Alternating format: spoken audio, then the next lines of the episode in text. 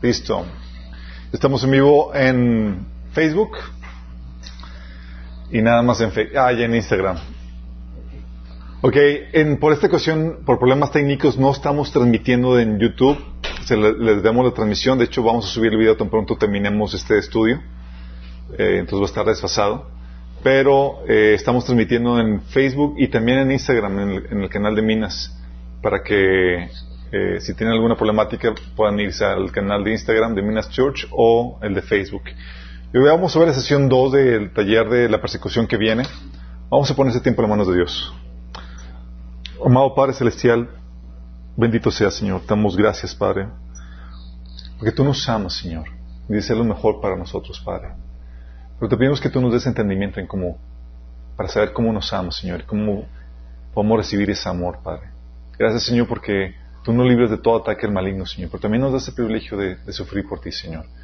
Te pedimos, Señor, que preparen sus corazones, Señor, para que podamos estar dispuestos a enfrentar cualquier reto en nuestra fe, Señor, que pueda venir, Padre que podamos permanecer fieles a ti, Señor. Ponemos en tus manos este estudio, Señor, rogándote que tú hables en nuestros corazones y cambie nuestras vidas, Señor. Cambie nuestra forma de pensar, de ver las cosas, Señor, de acuerdo a tu voluntad, Padre. En nombre de Jesús. Amén. Ok, este taller de la persecución que viene está dirigido a pastores, habíamos comentado, pero no solamente a pastores, sino estamos, está dirigido a la iglesia en general, porque no creen que solamente van a perseguir los pastores.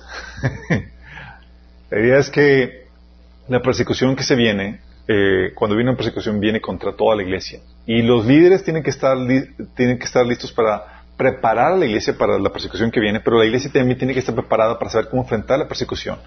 Y eso es particularmente importante porque el liderazgo que suele surgir durante la persecución, que suele eh, eh, levantarse, es de entre los miembros de la iglesia que nunca tomaron el liderazgo.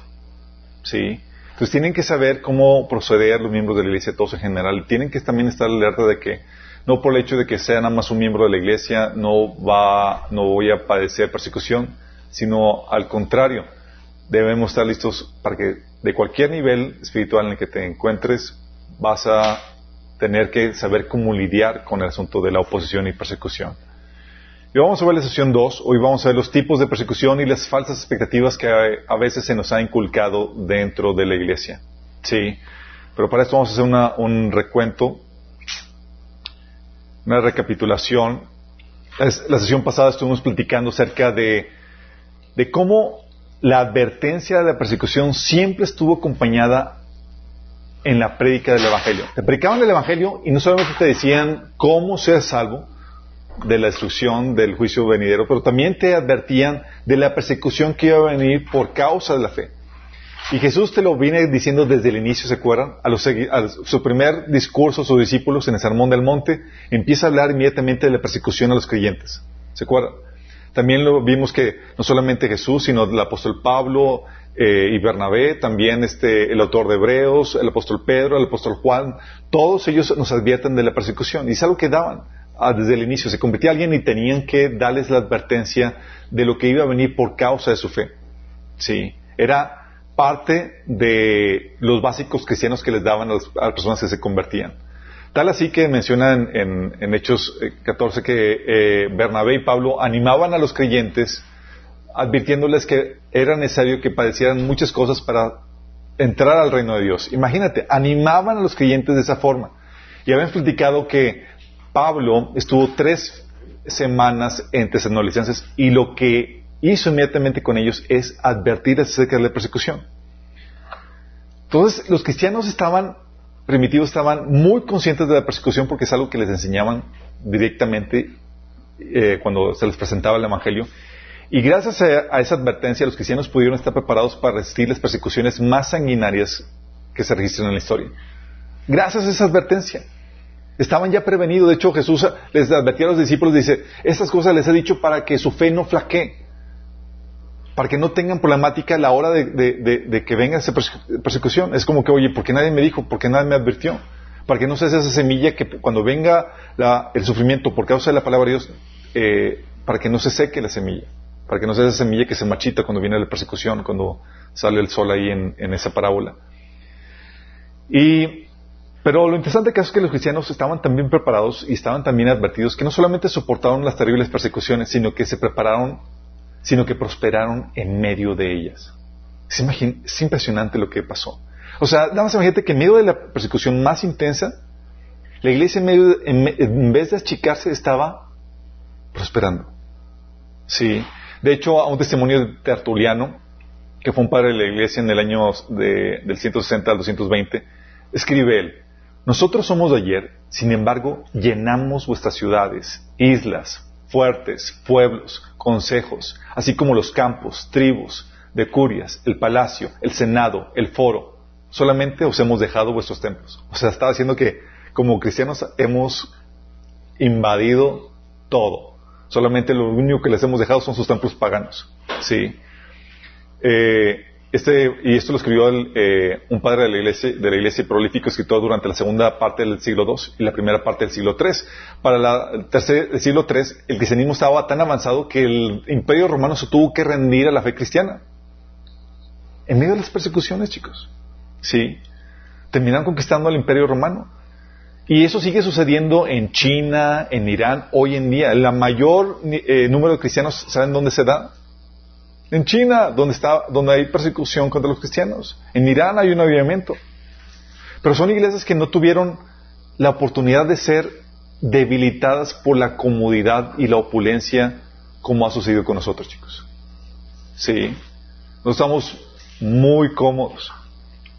Y no sé si han visto el meme de, que dice que los tiempos difíciles forman hombres fuertes, hombres y mujeres de fe fuertes.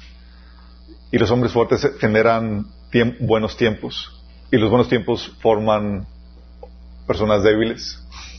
Y, y las personas débiles hacen, crean los tiempos difíciles. Bueno, ahí se imaginarán dónde estamos. sí. Pero eso es lo que ocasiona. Los tiempos difíciles, los tiempos de persecución generaron grandes héroes de la fe. Y es aquí donde tenemos que advertir y entrar, eh, tenemos que tener en cuenta cómo viene la persecución, en qué tipo de presentación, cómo se presenta ante nosotros. Porque aunque hablamos de las persecuciones intensas que se dan en Irán, en China y las persecuciones que se han dado a través de la historia, como la Inquisición y el Imperio Romano, eh, todos aquí hemos padecido algún tipo de persecución cristiana y tenemos que saber los tipos de persecución. Vamos a comenzar con las fuentes de persecución. Hay diferentes fuentes de persecución que la Biblia te enseña que van a venir y tienes que estar consciente de eso. ¿De dónde va a venir la persecución? La Biblia te enseña que va a venir, uno, por medio de los familiares. ¿Alguien ya lo ha tocado? Amén.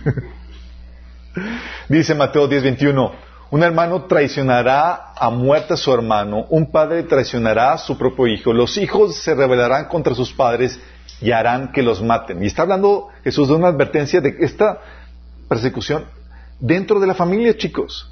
O sea, padres contra hijos, hijos contra padres, hermanos, eh, conflicto entre hermanos por la fe. Mateo 10, del 34 al 37 dice Jesús, no crean que ha venido a traer paz a la tierra no vine a traer paz, sino espada. Porque he venido a poner en conflicto al hombre contra su padre, a la hija contra su madre, a la nuera contra su suegra. Los enemigos de cada cual serán los de su propia familia. El que quiera, el que quiere a su, a su padre o a su madre más que a mí no es digno de mí. El que quiera a su hijo o a su hijo más que a mí no es digno de mí. Fíjate lo fuerte que está diciendo. Está hablando de que, cuidado, puede venir persecución de entre tu propia familia. Y yo sé que muchos de aquí ya la han experimentado. Por causa de su fe en Cristo, ha venido esa oposición dentro de la misma familia. De hecho, Jesús experimentó esa oposición. ¿Se acuerdan que Jesús, o sea, compartía el Evangelio y otros se convertían y demás y creían en Él? ¿Y su familia creía en Él? Dice Juan 7, del 2 al 5. Faltaba poco para la fiesta de lo, judía de los tabernáculos, así que los hermanos de Jesús le dijeron, deberías salir de aquí e ir a Judea para que tus discípulos vean las obras que realizas, porque nadie que quiera darse a conocer actúa en secreto. Ya que haces estas cosas, deja que el mundo te conozca. Pero lo decían porque creían en él.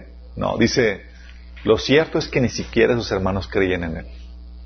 Sus propios hermanos no creían en él. Él vivió oposición por parte de su familia. De hecho, en otro pasaje, en Marcos 3:31, decía, eh, Marcos 3, del 20 al 21 y versículo 31 al 32 dice, y se agolpó de nuevo la gente de modo que ellos ni aún podían comer. Está hablando de Jesús y los discípulos. Se agolparon alrededor de ellos. Ni siquiera pueden comer. Cuando lo oyeron los suyos, vinieron para prenderle porque decían, está fuera de sí. ¿Quiénes son los suyos? Su familia, lo puedes ver en el versículo 31-32, dice, en eso llegaron la madre y los hermanos de Jesús. Se quedaron afuera y enviaron a alguien a llamarlo, pues había mucha gente sentada alrededor de él. ¿Te imaginas? O sea, dijeron, este está, ya está fuera de sí, hay que pararlo. Y lo llamaron, ¿no crees, para felicitarlo? ahí? Jesús, qué buen trabajo estás haciendo. Vinieron para ponerlo, para pararlo y para, para ponerlo en su lugar. ¿Y Jesús qué hizo? ¿Atendió el llamado a su madre? ¿No? ¿Le dio el avión? ¿Quiénes son mi madre? ¿Quiénes son mis hermanos?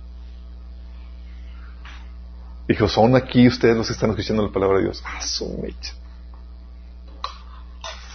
Rebelión. Entonces, persecución por parte de familia, también persecución por parte de la sociedad, amistades y la sociedad en general.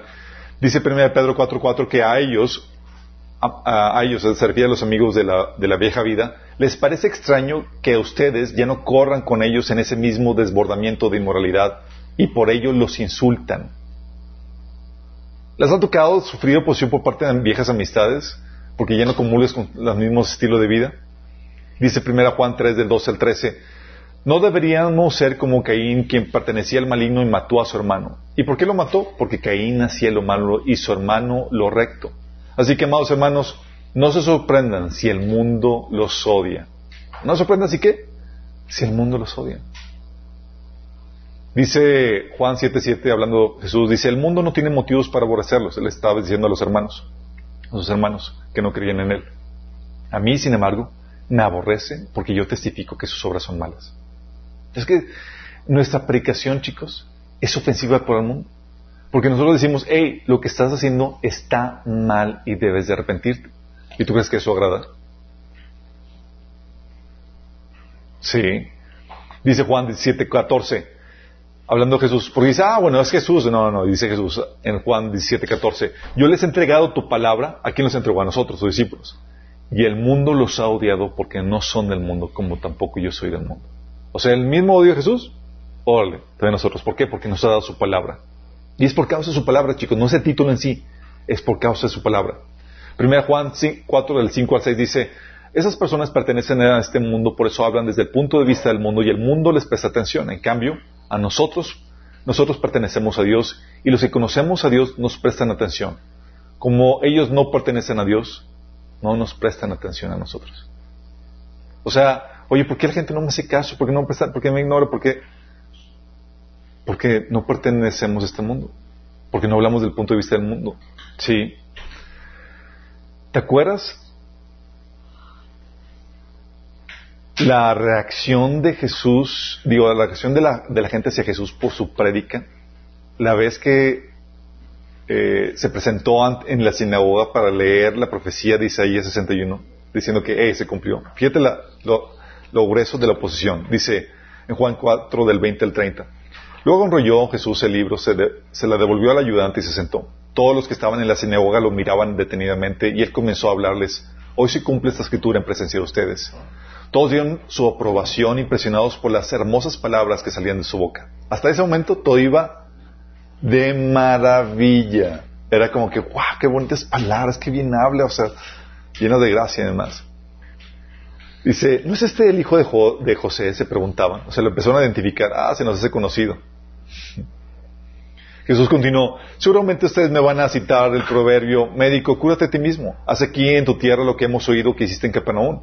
Pues bien, les aseguro que ningún profeta lo aceptan en su propia tierra. No cabe duda que en tiempos de Elías, cuando el cielo se cerró por tres años y medio, de manera que hubo una gran hambre en la tierra, muchas viudas vivían en Israel. Sin embargo, Elías no fue enviado a ninguna de ellas, sino a una viuda de, Serapta, en los alrededores de Sidón. Asimismo, había en Israel muchos enfermos de lepra en tiempos del profeta Eliseo, Pero ninguno de ellos fue sanado sino Naamán el sirio. Al oír esto, ¿estás consciente de lo que está diciendo? Está diciendo, eh, Jesús, Dios envió no a, los profetas para que ayudara a los, a los judíos, sino a los gentiles a quienes los judíos consideraban como lo peor. Al oír esto, todos los que estaban en la sinagoga se enfurecieron, se levantaron, lo expulsaron del pueblo y lo llevaron hasta la cumbre de la colina sobre la cual estaba construido el pueblo para tirarlo al precipicio. Su debut en la aplicación de la sinagoga, chicos. Ese fue el resultado. Oposición por parte de la sociedad. Su propia familia, donde, la sociedad donde, donde creció. No es como que, ay, pues, oye, te conocemos, Jesús. O sea, hasta le decían Chuy, crecían ahí de... imagínate la gente con la que creciste que te quiera tirar del precipicio. Está bien fuerte. Pero es persecución por parte de la sociedad. También persecución por parte de organizaciones, chicos. Estamos hablando de, negocios, grupos religiosos, organizaciones, asociaciones que se levantan en contra de los cristianos. ¿Sí? Como los grupos LGTB, los grupos de, eh, de ateístas y demás, o incluso el crimen organizado. Tienes, por ejemplo, en la Biblia que grupos religiosos que se levantaron en contra de los creyentes o, en contra de Jesús. Mateo 27, 18 decía, y Marcos 15, 10 dice que, eh, que este eh, Poncio Pilato sabía muy bien que los líderes religiosos, los principales sacerdotes, habían arrestado a Jesús por envidia. Sobre los grupos religiosos tenían en jaque a Jesús. Sí. Hechos 5 del 17 al 18, versículo 28 dice, el sumo sacerdote y todos sus partidarios que pertenecen a la secta de los seduceos se llenaron de envidia. Entonces arrestaron a los apóstoles y los metieron en la cárcel común. Grupos chicos. ¿Sabes qué? Esta que estos cristianos están pisando, están estropeando mis intereses, están creciendo a costa mía de que eh, están llevando más seguidores que míos y se llenan de envidia y se lanzan en contra tuya. ¿Sí? No solamente, y aparte, a veces nuestra predicación llega a ser ofensiva a ciertos grupos. ¿Por qué? Porque denunciamos que lo que están haciendo, lo que hicieron, está mal. Imagínate, ahí más adelante en el versículo 28 dice que esas personas dijeron, le dicen a los apóstoles, les ordenamos estrictamente que no enseñaran nunca más el nombre de, ese hombre. Les dijo, en lugar de hacerlo, han llenado todo Jerusalén con, con la enseñanza acerca de él y quieren hacernos responsables de su muerte. Imagínate, predicaban la gente y decían, estos tipos son los que mataron a Jesús. No, pues es la fórmula para ganarte de los enemigos. Sí. Pero pues tenías que predicar la verdad. Tienes que predicar la verdad. Y la predicación llega a ser ofensiva a ciertos grupos en la sociedad. Imagínate, hoy en día, ¿a qué grupos de la sociedad puede llegar a ser ofensiva la, predicación del Evangelio, chicos? Ustedes piensen. Luego me censuran el video. Ahorita vamos a ver eso exactamente. Incluso hasta negocios. Persecución de organizaciones, o sea, negocios establecidos, es que, se, que no les queden bien a los cristianos. ¿Te acuerdas en Hechos 16, del 18 al 24, cuando Pablo liberó a una, a una chica que tenía un espíritu de adivinación? ¿Te acuerdas qué hacía esa, esa chica que tenía espíritu de adivinación? Ella tenía su stand donde la adivinaba la gente y producía, tenía su negocio de, ¿cómo se le llamaría? Su negocio de vidente o de adivinación, sí. Eh, y le daba ganancia. Dice Hechos 16, 18 al 24. Así que esta adivina decía, estos son los hijos, los mensajeros de Dios que les prediquen el evangelio de salvación. Y dice, y así continuó durante muchos días. Por fin Pablo se molestó tanto que se volvió y reprendió el Espíritu. En el nombre de Jesucristo te ordeno que salgas de ella. Y en aquel mismo momento el Espíritu la dejó. Imagínate el hartazgo de Pablo. Cuando los amos de la joven se dieron cuenta de que se les había sumado la esperanza de ganar dinero, echaron mano de Pablo y Silas y los arrastraron a la plaza ante las autoridades. los presentaron ante los magistrados y dijeron, esos hombres son judíos y están alborotando nuestra ciudad, enseñando costumbres que al romano se nos prohíbe admitir o practicar. Entonces la multitud se amotinó contra Pablo y Silas y los magistrados mandaron que, los, que les arrancara la ropa y los azotaran. Después de darles muchos golpes, los echaron en la cárcel y ordenando, ordenaron al carcelero que los custodiaran con la mayor seguridad. Al recibir tal orden, éste los metió en el calabozo interior y los sujetó a los pies en el cerro. ¿Todo por qué, chicos? Porque les arruinó el negocio. Hoy en día, ¿cristianos pueden arruinar el negocio de alguien? Sí. el mío que dice así. sí, podemos seguir afectando intereses económicos de, ciertos grupos. Hechos 19, de 23 a 28 hay otro, otro caso. Dice, por aquellos días se produjo un gran disturbio a propósito del camino. Un platero llamado, cuando habla del camino está hablando de la fe cristiana, un platero llamado Demetrio que hacía figuras de plata del templo de Artemisa proporcionaba a los artesanos no poca ganancia. En pocas palabras, les daba una buena lana. Lo reunió con otros obreros del ramo y les dijo, compañeros, ustedes saben que obtenemos buenos ingresos de este oficio. Les consta además que el tal Pablo ha logrado persuadir a mucha gente, no solo en Efesio, sino en casi toda la provincia de Asia. Él sostiene que no son dioses los que, los que se hacen con las manos. Ahora bien, no solo hay el peligro de que se desprestigie nuestro oficio, sino que también el templo de la gran diosa Artemisa sea menospreciado y que la diosa misma, quien adora toda la provincia de Asia y el mundo entero, sea despojada de su divina majestad.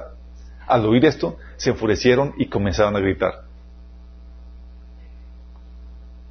Qué fuerte. Sí. Pablo tenía también perseguidores dentro del ámbito cristiano. Había judíos que, que se habían convertido, pero judíos legalistas que decían que tienes que guardar la ley para que, eh, si considerarte para ser salvo. Y Pablo se oponía a ellos. Bueno, ellos persiguen a Pablo también por eso. Dice en Grata 5.11, dice, amados hermanos, si todo predicara que ustedes deben circuncidarse, como algunos dicen que hago, ¿por qué entonces aún se me persigue? Si ya no predicara que la salvación es por medio de la cruz de Cristo, nadie se ofendería. Sí, persecución de ciertos grupos, chicos. También persecución por parte del gobierno. Ay, del gobierno. Jesús nos advirtió, Mateo 10, del 17 al 18, Tengan cuidado porque los entregarán a los tribunales, los azotarán con látigos en las sinagogas, serán sometidos a juicio delante de gobernantes y reyes por ser mis seguidores. A lo largo de la historia, chicos, tú ves que el principal enemigo de los cristianos ha surgido del gobierno. Invariablemente. Sí tenemos oposición por parte de familia, sociedad, organizaciones, pero la persecución más perversa, más sanguinaria siempre ha sido a manos del gobierno. Dice Hechos 4, de 5 al 8. Al siguiente día el concilio, integrado por todos los gobernantes, ancianos y maestros de la ley religiosa, se reunió en Jerusalén. Cuando habla de concilio, chicos, está hablando de el gobierno judío que les permitían los romanos tener a los judíos. Era el gobierno eh, eh, judío, chicos. Dice que ese concilio, que está integrado por los gobernantes, ancianos y maestros de la ley religiosa, se reunieron en Jerusalén, dice, el sumo sacerdote, Anás, estaba presente junto con Caifás, Juan, Alejandro y otros parientes del sumo sacerdote. Hicieron entrar a los, discípulos y le preguntaron, ¿con qué poder o nombre o a nombre de quién han hecho esto? Entonces Pedro, lleno del Espíritu, les dijo, gobernantes y ancianos de nuestro pueblo, y empezó a defender la fe. Y ellos, el gobierno judío, fueron los que estaban persiguiendo a los, apóstoles, tratando de silenciarlos. En Hechos 12, del 1 al 4, menciona que también la persecución por parte del gobierno romano. Dice, en ese tiempo el rey Herodes, que representaba el, gobierno romano, hizo arrestar a algunos de la iglesia con el fin de maltratarlos. A Jacob, hermano de Juan, lo, lo mató a espada. Al ver que esto agradaba a los judíos, procedió a prender también a Pedro. Eso sucedió durante la fiesta de los panes sin levadura. Después de arrestarlo, lo metió en la cárcel y lo puso bajo la vigilancia de cuatro grupos de cuatro soldados cada uno. Tenía la intención de hacerlo comparecer en juicio público después de la Pascua gobierno romano, chicos. Oye, les gustaba a, la, le gustó a, las masas eh, que, matáramos a un, a un cristiano, pues él, él está ávido de eh, generar voto, aprobación de la gente, pues les, le damos duro contra los cristianos, si eso es lo que quieren. Gobierno, persecución por parte del gobierno. Y el gobierno es lo que sucede, chicos, así como en este pasaje, que estaba cediendo a la presión de los de los judíos que estaban en contra de los cristianos, hoy en día sigue sucediendo lo mismo. El gobierno está cediendo o sí cede a la presión de ciertos grupos anticristianos. Hoy en día ha notado algún grupo que está tratando de ejercer su posición contra los cristianos a través del gobierno? Y también, sorprendentemente, puede sufrir persecución por parte de la iglesia. ¿Cómo puede ser? Sí, chicos. Esta persecución no te la advierten. Bueno, yo te lo advierto. A mí me tocó. Hay persecución aún entre, eh, eh, dentro de la iglesia.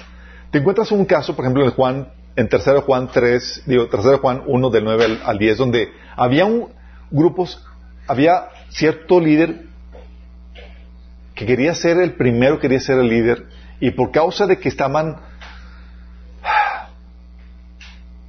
por causa de que a él no le interesaba extender el evangelio ni la palabra sino construir su ministerio, tenía celos, cierto celo ministerial, que estaba ocasionando, estaba bloqueando y persiguiendo a los que se, a los que predicaban la palabra con libertad. Dice en ese pasaje, hablando del apóstol Juan, le la iglesia acerca de esto, pero Diótrefes, a quien le encanta ser el líder, no quiere tener nada que ver con nosotros. Cuando yo vaya, sacaré a relucir las cosas que hace y sus infames acusaciones contra nosotros. No solo se niega a recibir a los maestros itinerantes, sino que les dice a otros que no los ayuden. Y cuando los ayudan, Él los expulsa de la iglesia. Expulsión de la iglesia cuando no te sometes a un liderazgo caprichoso dentro de la iglesia. Sí. No a la palabra de Dios, sino a sus, caprichos que van en contra de la palabra de Dios. Gálatas 2, del 4 al 5, habla de hermanos infiltrados dentro de la iglesia tratando de ocasionar cierta persecución contra los, que, contra los que no se someten a su forma de ver las cosas. Dice Pablo en ese pasaje, el problema era que algunos falsos hermanos se habían infiltrado entre nosotros para coartar la libertad que tenemos en Cristo Jesús a fin de esclavizarnos. Ni por un momento accedimos a someternos a ellos, pues queríamos que se preservara entre ustedes la integridad del Evangelio. Se llegaron y estaban, se, opusieron contra Pablo y, Bernabé, y dice la Biblia en Hechos eh, 14 que estaban, eh, que, se, se armó la trifulca muy intensa, sí, entre ellos.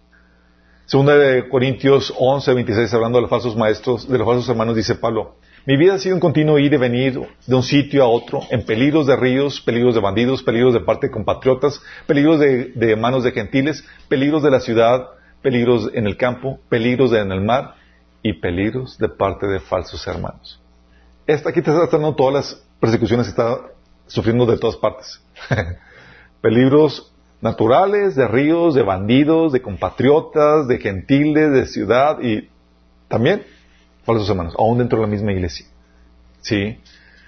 Ah, y la Biblia nos advierte de personas que iban a, que en su fe, en ignorancia, iban a, profesando una fe en Cristo, una fe en Dios, iban a perseguir a los verdaderos creyentes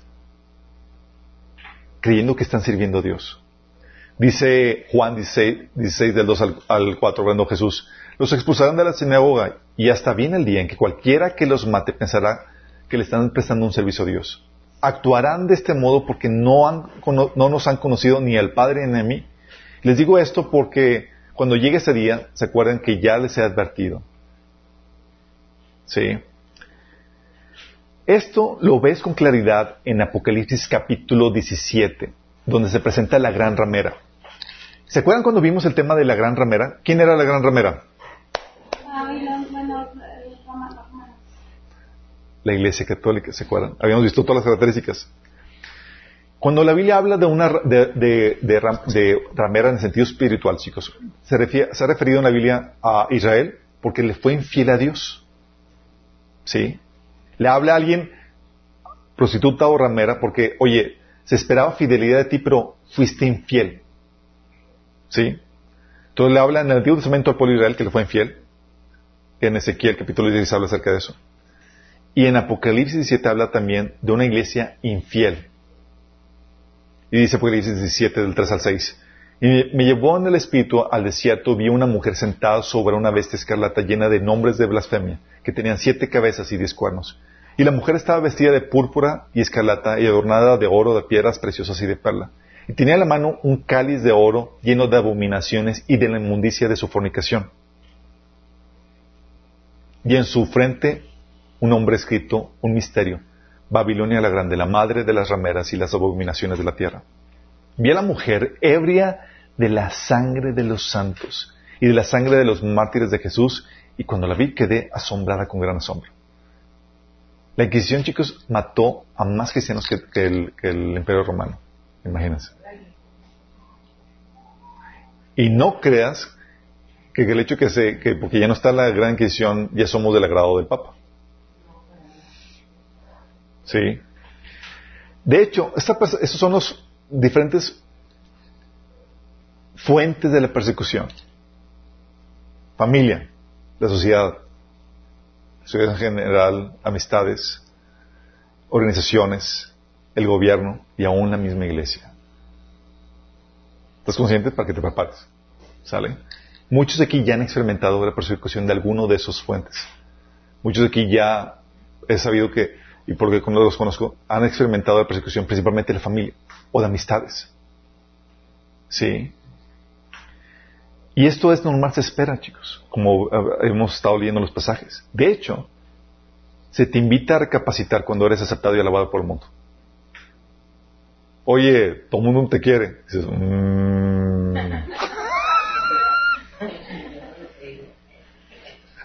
De hecho, dice Jesús en Lucas 6:26, ay de vosotros cuando todos los hombres hablen bien de vosotros, porque así hacían sus padres con los falsos profetas. O sea, cuidadito. De hecho, Mark Twain escribe, dice, siempre que te encuentres del lado de la mayoría, es hora de hacer una pausa y reflexionar. Es como que, mm, a ver, ¿qué onda? Sí, ¿qué está pasando? Entonces, son las fuentes de persecución, pero también hay diferentes formas de persecución. ¿Cómo puede venir la persecución, chicos? Una, por medio de insultos, calumnias, desaprobación, burla. Hebreos 11:33 dice que unas veces se vieron expuestos públicamente al insulto y a la persecución, al insulto, a la burla. Mateo 5 del 10 al 11 dice Jesús, dichosos los perseguidos, los perseguidos por causa de la justicia, porque el reino de los cielos les pertenece. Dichosos serán ustedes cuando por mi causa la gente los insulte y levante contra ustedes toda clase de calumnias. Mateo 10 del 24 al 25 dice, el discípulo no es superior a su maestro, ni el siervo superior a su amo. Basta con que el discípulo sea como su maestro y el siervo como su amo. Si al jefe de la casa le llaman, le han llamado Belcebú, ¿cuánto más a los de su familia? Está diciendo Jesús, si a mí, que soy el jefe de la familia, me han insultado, espérate algo peor. Peor, que eso es peor. ¿eh?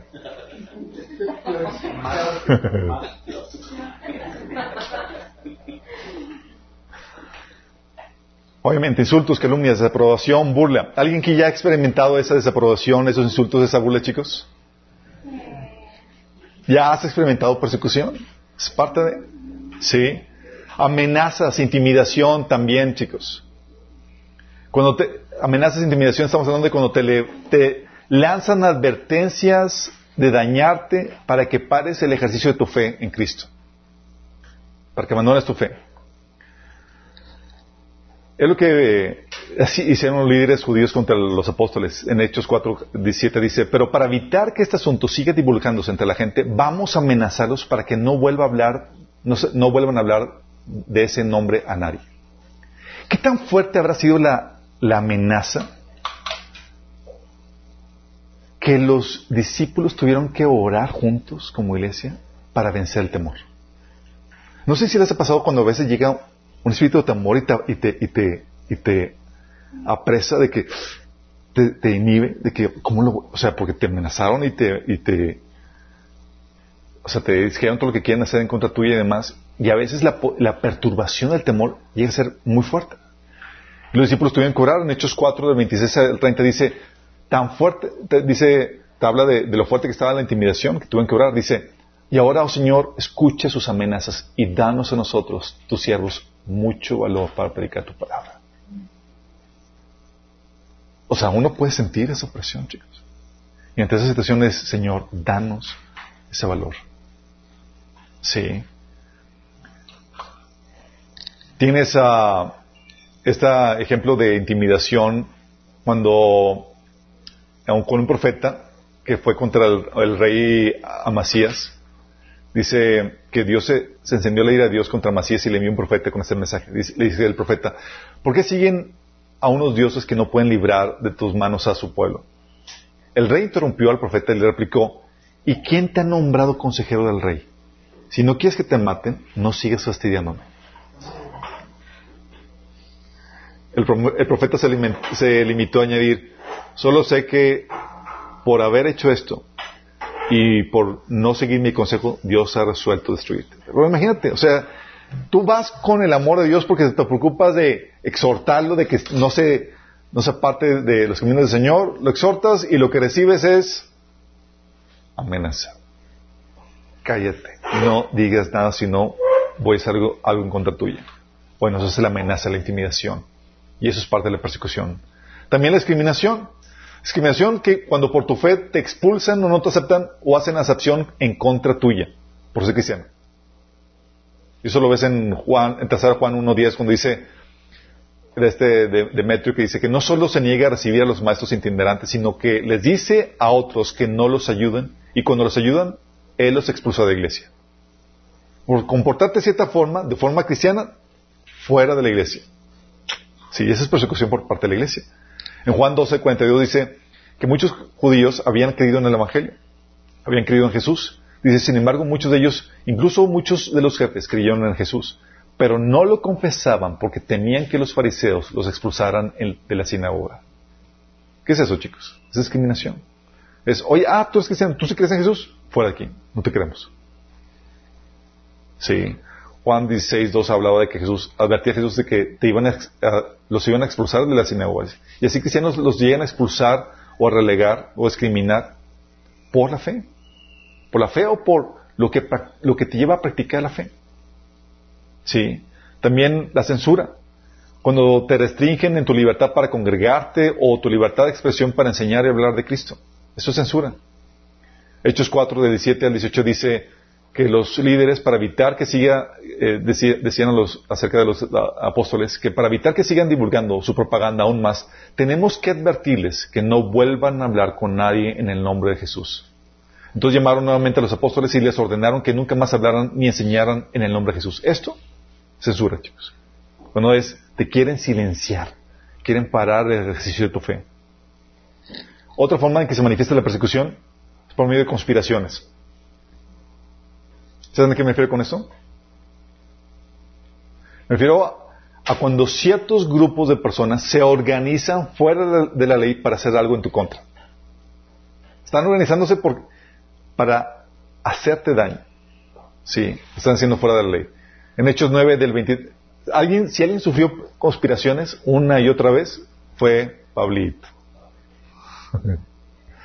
pisaba callos y como no podíamos organizarnos en contra de Pablo y, y aniquilarlo. Hechos 9, del 23 al 25, tan pronto se convirtió Pablo, dice, después de muchos días los judíos se pusieron de acuerdo para hacerlo desaparecer, Pablo. Pero Saulo se enteró de sus maquinaciones. Día y noche vigilaban de cerca las puertas de la ciudad con el fin de eliminarlo. Pero sus discípulos se lo llevaron de noche y lo bajaron en un canasto por una abertura en la muralla. Sí, un complot contra él. Más adelante, ¿no fue suficiente eso? Viaja Pablo a Jerusalén y ahí otra vez, Hechos 9 del 20, 28 al 30 dice, así que se quedó, se, quedó con ellos y andaba por todas partes en Jerusalén, hablando de que Pablo se quedó con los apóstoles, hablando abiertamente en el nombre del Señor. Conversaba y discutía con los judíos de habla griega, pero ellos se, se proponían eliminarlo. Cuando se enteraron de ellos, los, de ellos los hermanos, se lo llevaron a Cesarea y ahí lo mandaron a Tarso. O sea, porque los judíos de habla griega querían eliminar a Pablo. Sí. Hechos 14, del 5 al 6 dice que hubo un complot tanto de los gentiles como de los judíos apoyado por sus dirigentes para maltratar y apedrear a los apóstoles. Al darse cuenta de esto, los apóstoles huyeron a Listra y Derbe. Sí. Es cuando hacen la, gente algo en contra tuya pero fuera de la ley. Eso es conspiración, eso es complot. En Hechos, del Hechos 23 del 12 al 17, imagínate. Dice, muy de mañana los judíos tomaron una, tramaron una conspiración y juraron bajo maldición de no comer ni beber hasta que lograran matar a Pablo. Todavía están ayunando estos tipos. Dice, más de 40 hombres estaban implicados en esta conspiración. Se presentaron ante los jefes de los sacerdotes y los ancianos y le dijeron, nosotros hemos jurado bajo maldición no comer nada hasta que logremos matar a Pablo. Ahora, con el respaldo del consejo, pídanle al comandante que haga comparecer al reo ante ustedes y con el pretexto de obtener información más precisa sobre su caso. Nosotros estaremos listos para matarlo en el camino. Pero cuando el hijo de la hermana de Pablo se enteró de esta emboscada, entró al cuartel y avisó a Pablo. Este llamó entonces a uno de los centuriones y le pidió, lleva este joven al comandante para que tenga, porque tiene algo que decir. Y se frustró la conspiración. Pero es parte de, chicos. Hay gente que por tu fe, por lo que tú predicas, por lo que tú que practicas, puede levantarse así inspirados por el enemigo para tratar de hacerte daño. También parte de la persecución viene en forma de acechanzas. ¿Saben qué es eso? Acechanzas. Cuando la gente te está vigilando con lupa para encontrar algo que, pueda, que puedan usar en contra tuya. ¿Sí te ha pasado que eres cristiano y ya, todo el mundo está observando así como a ver cómo te comportas? y hiciste alguna, la regaste, ajá, no eres cristiano. Y es parte, es parte de Mateo 12 del 9 al 10 dice, Pasando de ahí, entró en la sinagoga donde había un hombre, hablando de Jesús, donde había un hombre que tenía una mano paralizada. Como buscaban un motivo para acusar a Jesús, le preguntaron, ¿está permitido sanar en sábado? Levantaban toritos. Era, vamos a encontrarle algo con cual acechar, con cual, algo que podemos utilizar en su contra. Marcos 3, del 1 al 2, hablando de eso, de ese mismo episodio, dice, en otra ocasión entró en la sinagoga y había un hombre que tenía la mano paralizada. Algunos buscaban un motivo para acusar a Jesús y no le quitaban la vista de encima para ver si sanaba al enfermo en sábado. Están vigilando. Sí. Lucas 11 del 53 al 54 dice, mientras Jesús se retiraba, los maestros de la ley religiosa y los fariseos se pusieron agresivos y trataron de provocarlo con muchas preguntas. Querían tenderle una trampa para que dijera algo que pudieran usar en su contra. Dices, oye, ¿por qué preguntan tanto Jesús? Porque tienen, tienen hambre de aprender, no, están, tratando, están acechándolo. También no, ¿qué palabra dice? ¿Qué dice para usarla en su contra? Sí. Y eso pasó también con, el, con Daniel. Sí. Cuando tenía opositores, utilizaron esta misma técnica. Dice Daniel 6 del 4 al 5. Entonces los administradores y los atrapas empezaron a buscar algún motivo para acusar a, Daniel de malos manejos en los negocios del reino. Sin embargo, no encontraron de qué acusarlo porque lejos de ser corrupto o negligente, Daniel era un hombre digno de confianza.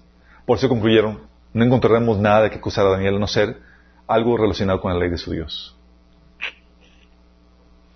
Por eso en tiempos de persecución, chicos, la santidad se eleva. Porque todo el mundo está viendo. sí.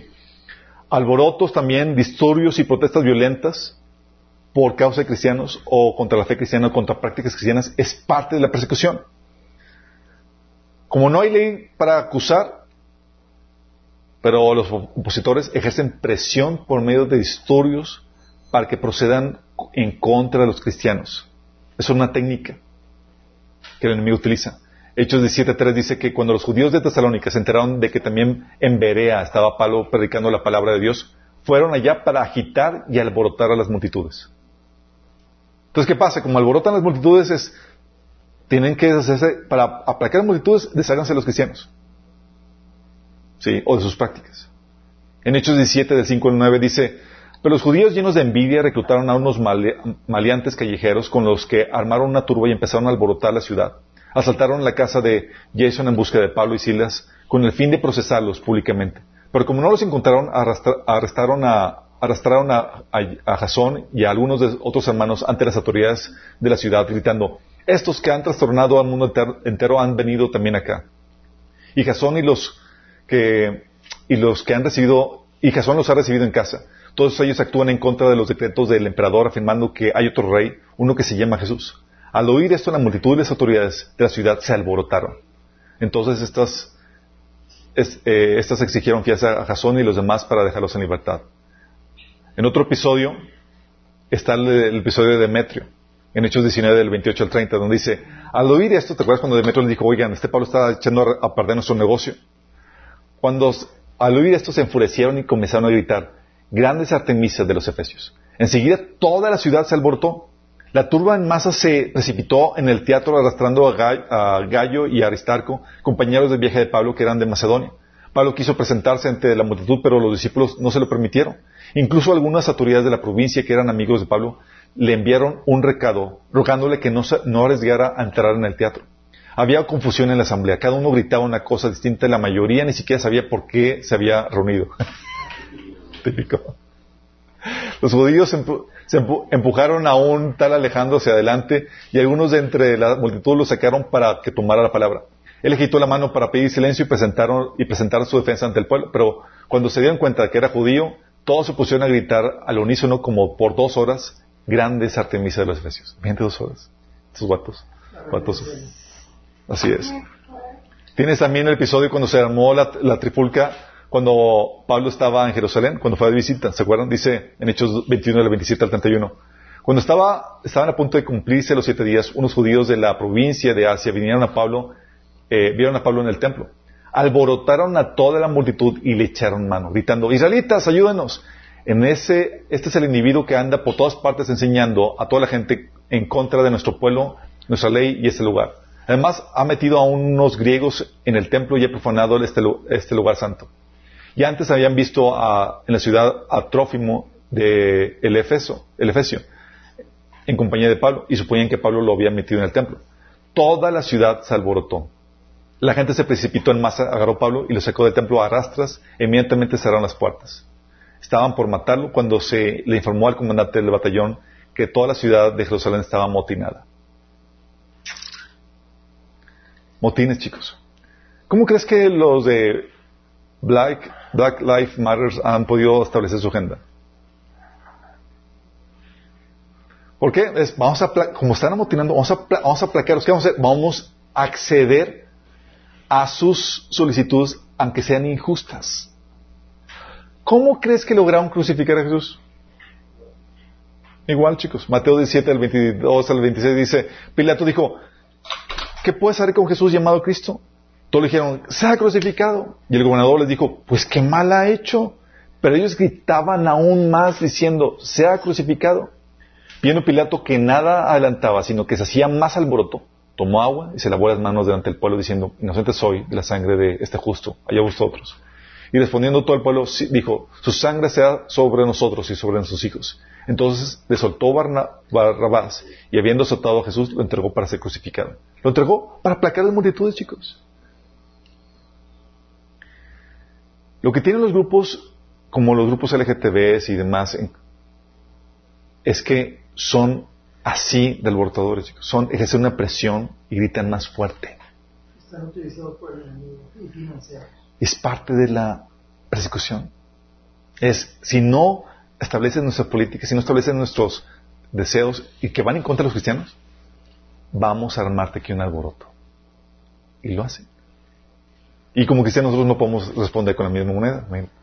Estamos en... ah, sí, pues nosotros podemos destruir más cosas que ellos. No, no podemos. somos más y podemos destruir más cosas. No. Otra forma, chicos, es por medio de demandas legales. Uh, prepárate. Demandas legales. Demandas legales en tu contra por la práctica, práctica de tu fe cristiana o por cosas no relacionadas, pero porque eres cristiano.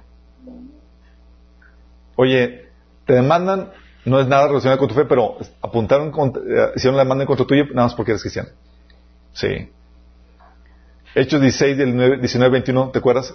Cuando Pablo liberó a la, mujer que estaba, que tenía el espíritu de adivinación, dice, ah, que presentaron a Pablo y Silas ante los magistrados, dijeron, estos hombres son judíos y están alborotando la, nuestra ciudad, enseñando costumbres que los romanos se nos prohíbe admitir o practicar. O estaban demandando, lo presentaron ante los magistrados, ante las autoridades del gobierno.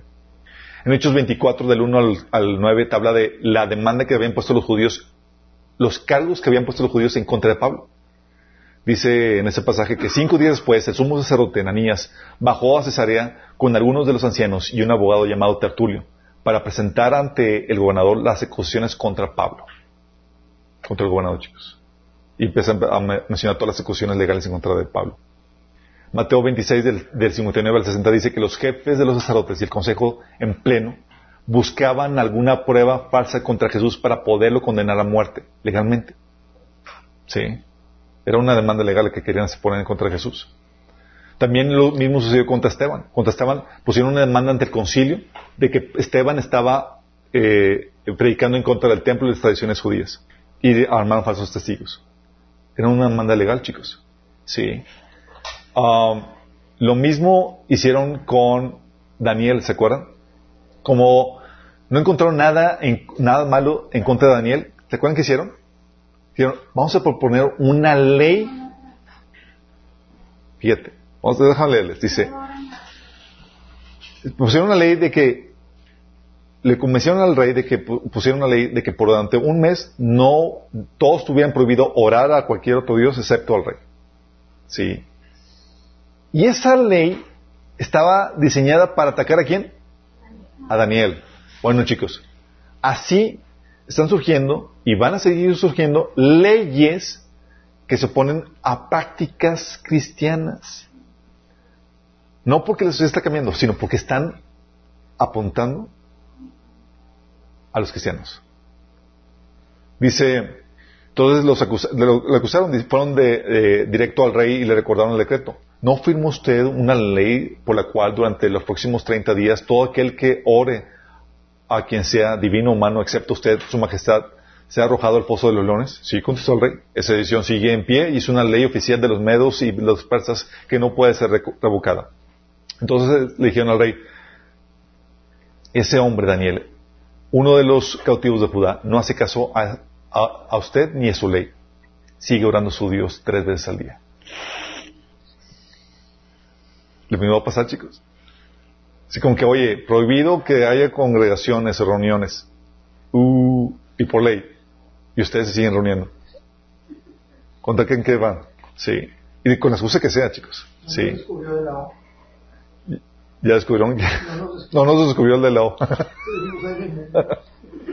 También la otra forma que viene a la persecución es por medio de despojo de bienes, chicos. Que te quiten donde te embargan cosas por medio de por causa de tu fe, te expropian o un asalto a tus bienes por causa de tu fe en Cristo. Hebreos 10:34 dice que cuando ustedes los confiscaron sus bienes, los aceptaron con alegría, conscientes de que tenían un patrimonio mejor y más permanente. También daño físico, golpes, tortura por causa de la fe. Dice Hebreos 10:33 que algunas veces los ponían en ridículo públicamente y los golpeaban públicamente, ¿te imaginas? Hechos 5 del 39 al 41 dice que se dejaron persuadir por Gamaliel al concilio, entonces llamaron a los apóstoles y luego de azotarlos, les ordenaron que no hablaran más en el nombre de Jesús. Azotes. ¿Sí? En Hechos 14, 19 dice que en eso llegaron de Antioquía y de Conio unos judíos que hicieron cambiar de parecer la multitud y apedrearon a Pablo y lo arrestaron fuera, y lo arrastraron fuera de la ciudad creyendo que estaba muerto. Sí. Golpes, daño físico, chicos. Durante la Inquisición, la Iglesia Católica se especializó en métodos de tortura. Terribles. Sí, de hecho, hubo aquí hace años, en los 90, una explosión de los métodos de tortura de la Inquisición estaban en el obispado, si se acuerdan. Yo no fui por, por salud mental. También, obviamente, despojo de la libertad. Hebreos 10.34 dice que también se compadecían, que también fueron los cristianos encarcelados. Hechos 3, 8.3 dice que Pablo o Saulo acusaba, causaba estragos en la iglesia, entrando de casa en casa, arrastraba a hombres y mujeres y los metía en la cárcel. Sí. Este dice Hechos 9 del 1 al 2 que mientras que, mientras tanto, Saulo respiraba aún amenazas de muerte contra los discípulos del Señor, se presentó al sumo sacerdote y les pidió cartas de extradición para la sinagoga de Damasco tenía la intención de encontrar y llevarse presos a Jerusalén todos los que, los que, los que pertenecían al camino, fueran hombres o mujeres, llevárselos presos. También puede venir la persecución por medio de muerte familiares, ¿te imaginas? Que no te maten a ti, sino a un ser querido. Eso está bien fuerte. Así como que renuncia a tu fe o si no, matamos a tal ser querido. ¿Te acuerdas? Dice la Biblia que Herodes había carcelado, dice Lucas 3, de 18 al 20, que, que con muchas palabras exhortaba a Juan a la gente y les anunciaba las buenas nuevas. Pero cuando reprendió al tetrarca Herodes por el asunto de su cuñada Herodías y por todas las otras maldades que había cometido, Herodes llegó hasta el colmo de encarcelar a Juan en la cárcel y ahí lo decapitó, chicos. Bueno, teniendo ese precedente, se presentan los, eh, los fariseos en Lucas 13 del 31 al 32, se presentan con Jesús. Le dice, en ese momento se acercaron a Jesús unos fariseos y le dijeron, sal de aquí y vete a otro lugar porque Herodes quiere matarte. O sea, lo hicieron con Juan. Vienen detrás de ti. Oye, acaban de matar a un familiar. ¿Te acuerdas cómo lo recibió Jesús la noticia de que, de que, de que Juan había sido muerto? Se tuvo que alejar, tuvo que despechar a, la, multitudes para estar solo porque estaba de luto.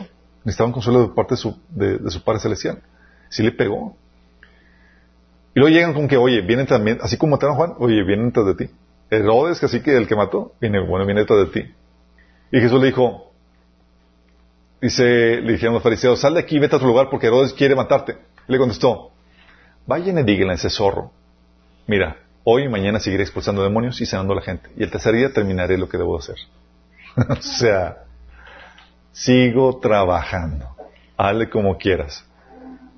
Dice la Biblia, también en Hechos 12, del 1 al 2, que Herodes hizo arrestar a algunos de, los, de la iglesia con el fin de maltratarlos. A Jacob, hermano de Juan, lo mandó matar a espada.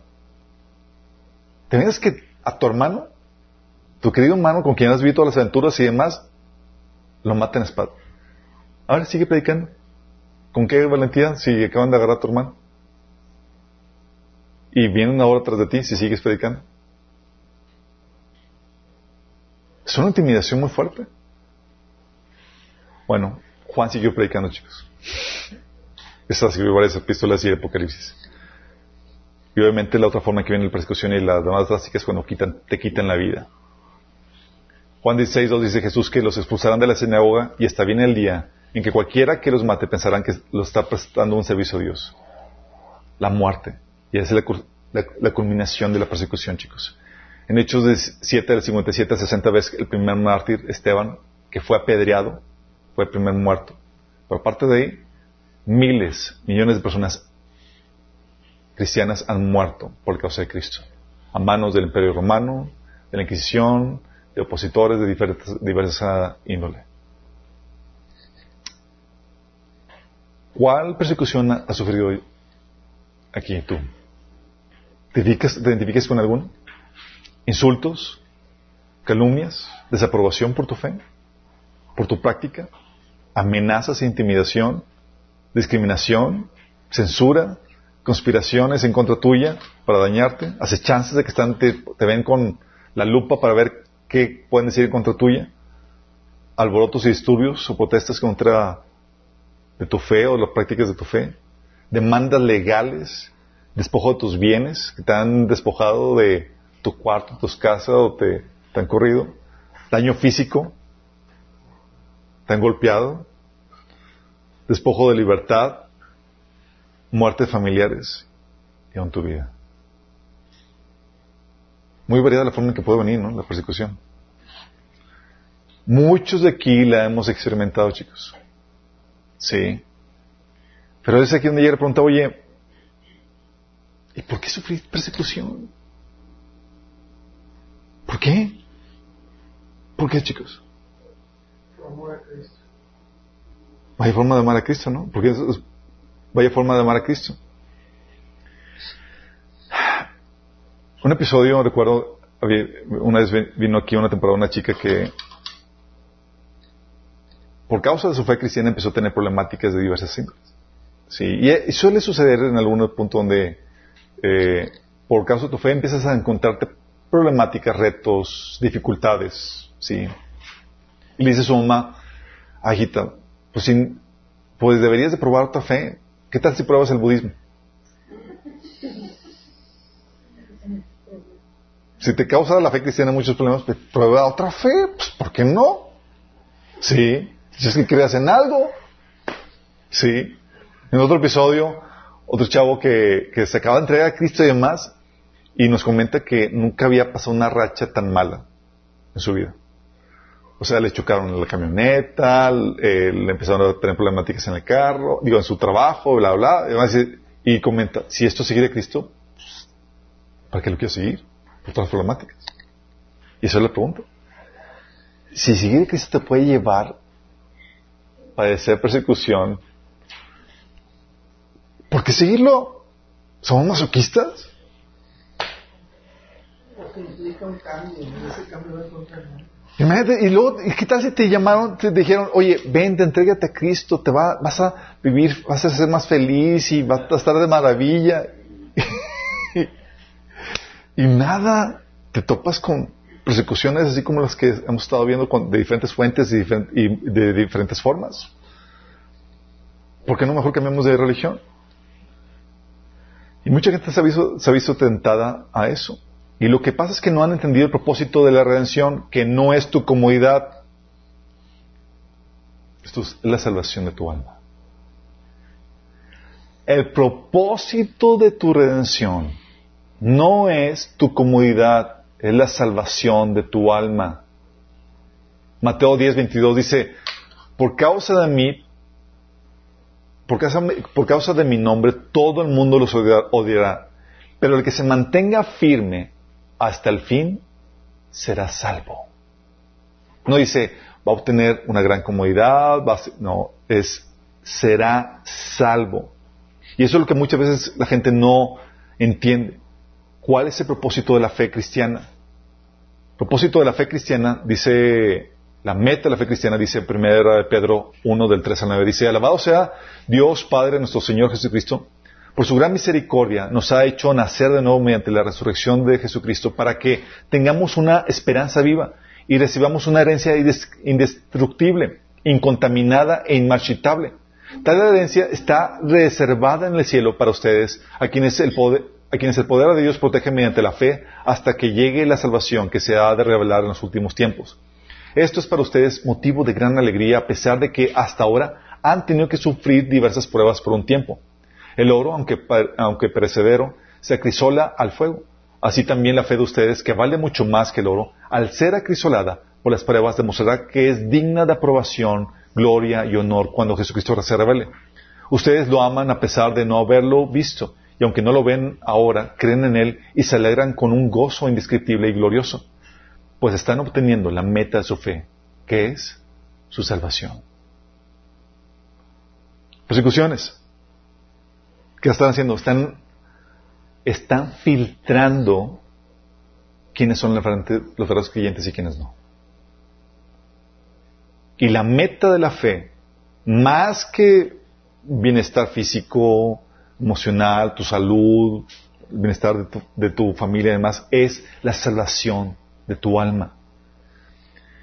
En el pasaje de Hebreos 10 del 19 al 34, el autor de Hebreos estaba exhortando a, su audiencia a que se mantengan firmes en la fe y que no y que no rechacen el evangelio, que no tomen en poco el evangelio, porque decía que si la ley fue, si la, el, la violación de la ley fue castigado, dice cuánto más va a ser castigado si rechazas el evangelio. Dice, te lo leo, es Hebreos 10 del 19 al 39, dice Así que, amados hermanos, podemos entrar con valentía al lugar santísimo del cielo por causa de la sangre de Jesús. Está hablando de que tenemos acceso a la entrada, al mismo lugar, a la misma presencia de Dios. Dice, por su muerte Jesús abrió un nuevo camino, un camino de, que da vida a través de la cortina del lugar santísimo. Ya que tenemos un gran, gran sumo sacerdote que gobierna la casa de Dios, entramos directamente en la presencia de Dios con corazón sincero y con plena confianza en Él, pues nuestra conciencia culpable ha sido rociada con la sangre de Cristo a fin de purificarnos y nuestro cuerpo ha sido lavado con agua pura mantengamos firmes sin titubear en la esperanza que afirmamos, porque se puede confiar en que Dios cumplirá su promesa. Pensemos en qué maneras motivarnos unos a otros a realizar actos de amor y buenas acciones y no dejemos de congregarnos como lo hacen algunos, sino animémonos unos a otros, sobre todo ahora que el día de su rezo se acerca. Queridos amigos, si seguimos pecando a propósito, o si pecamos a propósito, después de haber recibido el conocimiento de la verdad, ya no queda ningún sacrificio que cubra sus pecados. no si, si te apartas. Solo queda una terrible expectativa del juicio de Dios y el fuego violento que consumirá a sus enemigos. Pues todo el que rehusaba obedecer la ley de Moisés era ejecutado sin compasión por el testimonio de dos o tres testigos. Piensen, pues, cuánto mayor será el castigo para quienes han pisoteado el Hijo de Dios y han considerado la sangre del pacto, la cual nos hizo santos, como si fuera algo vulgar e inmundo, y han insultado y despreciado el Espíritu Santo que nos trae la misericordia de Dios. Pues conocemos al que dijo, yo tomaré venganza, yo les pagaré lo que se merecen. También dijo, el Señor juzgará a su propio pueblo. Es algo aterrador caer en manos del Dios vivo. Acuérdense de los primeros tiempos, cuando recién aprendieron, aprendieron acerca de Cristo. Recuerden cómo permanecieron fieles aunque tuvieron que soportar terrible sufrimiento. Algunas veces los ponían en ridículos públicamente los golpeaban, otras veces ustedes ayudaban a los que eh, ayudaban a los que pasaban por lo mismo. Sufrieron junto con los que fueron metidos a la cárcel y cuando ustedes les quitaron todos sus bienes, los aceptaron con alegría. Sabían que en el futuro les esperaban cosas mejores y que duraran para siempre. Por lo tanto, no desechen la firme confianza que tienen en el Señor. Fíjate, todo esto es una advertencia para eso, para que no deseches la fe. Te está diciendo, oye, caer en manos de Dios es aterrador. Más aterrador que la persecución que tú has estado viviendo. Por tanto, no deseches la fe. Tengan presente la gran recompensa que les traerá. Perseverar con paciencia es lo que necesitan ahora para seguir haciendo la voluntad de Dios. Entonces recibirán lo que Él les ha prometido. Pues dentro de muy poco tiempo, aquel que viene vendrá sin demorarse. Mis justos vivirán por la fe, pero no me complaceré con nadie que se aleje. Pero nosotros no somos de los que se apartan de Dios hacia su propia destrucción. Somos los fieles y nuestras almas serán salvadas. La salvación de tu alma, chicos. Sí. Para eso se nos, se nos eh, advierte de que cuidemos nuestra salvación con temor, temor y temblor en Hebreos 2 del 1 al 4. Por eso, cuando tú ves y te afrontas la persecución, tú tienes dos temores. Una es, o cedo la persecución por temor a mis perseguidores y mis opositores, o me mantengo firme por el temor y el pavor que tengo de Dios. Jesús nos dijo en Mateo 10, 28 a 30, no tengan temor de los que matan el cuerpo, después de decirles todo lo que iban a, sufrir. Dice, no tengas temor de los que matan el cuerpo, pero no pueden matar el alma. Teman más bien al que puede destruir el alma y el cuerpo en el infierno. No se venden dos gorriones por una monedita, sin embargo, ni uno de ellos caerá en tierra sin que lo permita el Padre. Y les tiene contados a ustedes aún los, los cabellos de la cabeza. Así que no tengan miedo, ustedes valen más que muchos gorriones. El Señor nos enseña, hey, es algo pavoroso caer en manos de Dios. O sea, si me opongo, si rechazo el Evangelio, mi alma va a ser condenada por la eternidad, chicos. Y la eternidad es un lugar, es un, eh, o sea, no hay salida, no hay esperanza. Es algo aterrador. Entonces, oye, entonces, ¿por qué persistir o por qué perseverar en la fe a pesar de la tribulación? Porque mi salvación está fuera. Pero muchos, imagínate, esa es la problemática con que, a muchos se les ha vendido una idea equivocada del Evangelio. De que te dicen, oye, es como el ejemplo que dan del avión, no sé si lo han escuchado del, paracaídas. De que dicen, oye, te dan el paracaídas y dicen, ese paracaídas, tómalo, es eh, para el vuelo que vas a emprender en esta vida. Además, es, te vas a sentir más cómodo, más, eh, más amigable. El viaje te lo va a hacer glorioso, vas a tener, vas a experimentar muchas comodidades con este paracaídas. Oye, tú lo hagas, porque te vendieron esa idea, y ves que, al contrario, pura incomodidad, tienes que quedar con él, y en el trayecto de, en el avión, lo único que hace es que te está ocupando espacio que puedes ocupar para otras cosas. Y lo botas.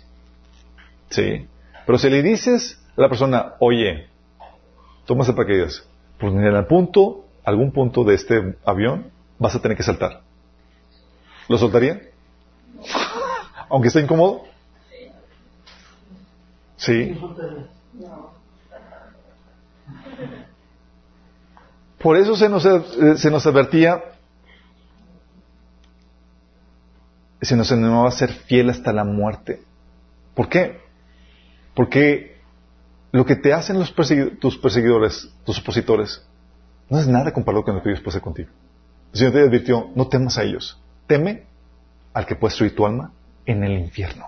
Y lo que está en juego aquí no es tu propiedad física, no es tu cuerpo, no es tu salud, no es tu reputación, No es nada de eso. Lo que está en juego es tu salvación eterna.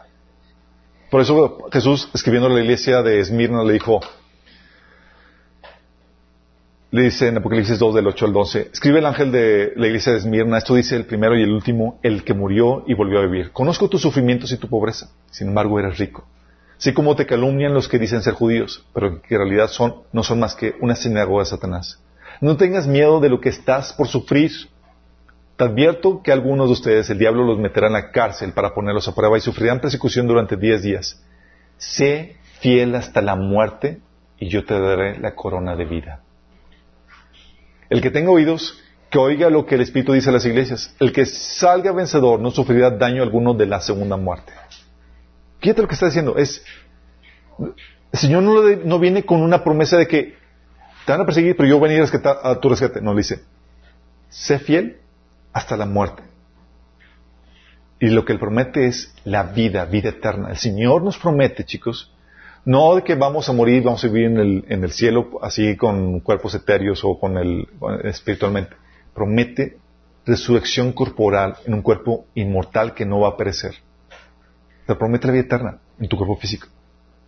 Entonces, con gustos, cuando sabes que vas a resucitar, vas a vivir por la eternidad, puedes invertir esta vida, puedes sufrir esta vida con toda facilidad, sabiendo que tienes algo más valioso, que es una resurrección y en un estado, en una restauración de la tierra que va a ser todo en perfección. Vale mucho más la pena. Sí.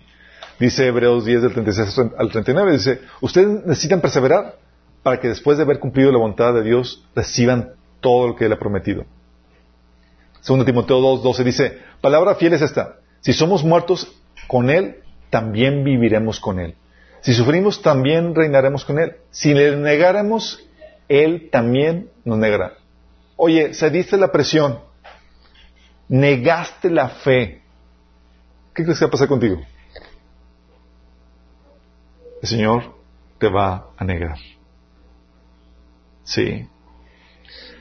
Ante esa perspectiva, con gusto uno persevera en la persecución.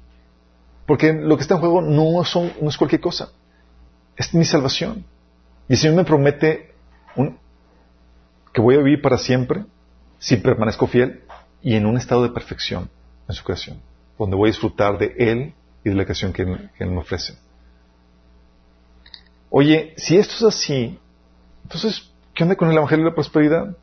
¿Por qué se nos han enseñado a esperar lo contrario como el bienestar y la prosperidad? ¿Qué onda con eso? Porque a muchos se nos ha enseñado y hemos enseñado. Primero, hay que aclarar esto. No todo es persecución todo el tiempo, chicos. Oh, ¿Te acuerdas después de que Pablo se convirtió, que era el principal opositor de la iglesia eh, después de la muerte de Esteban?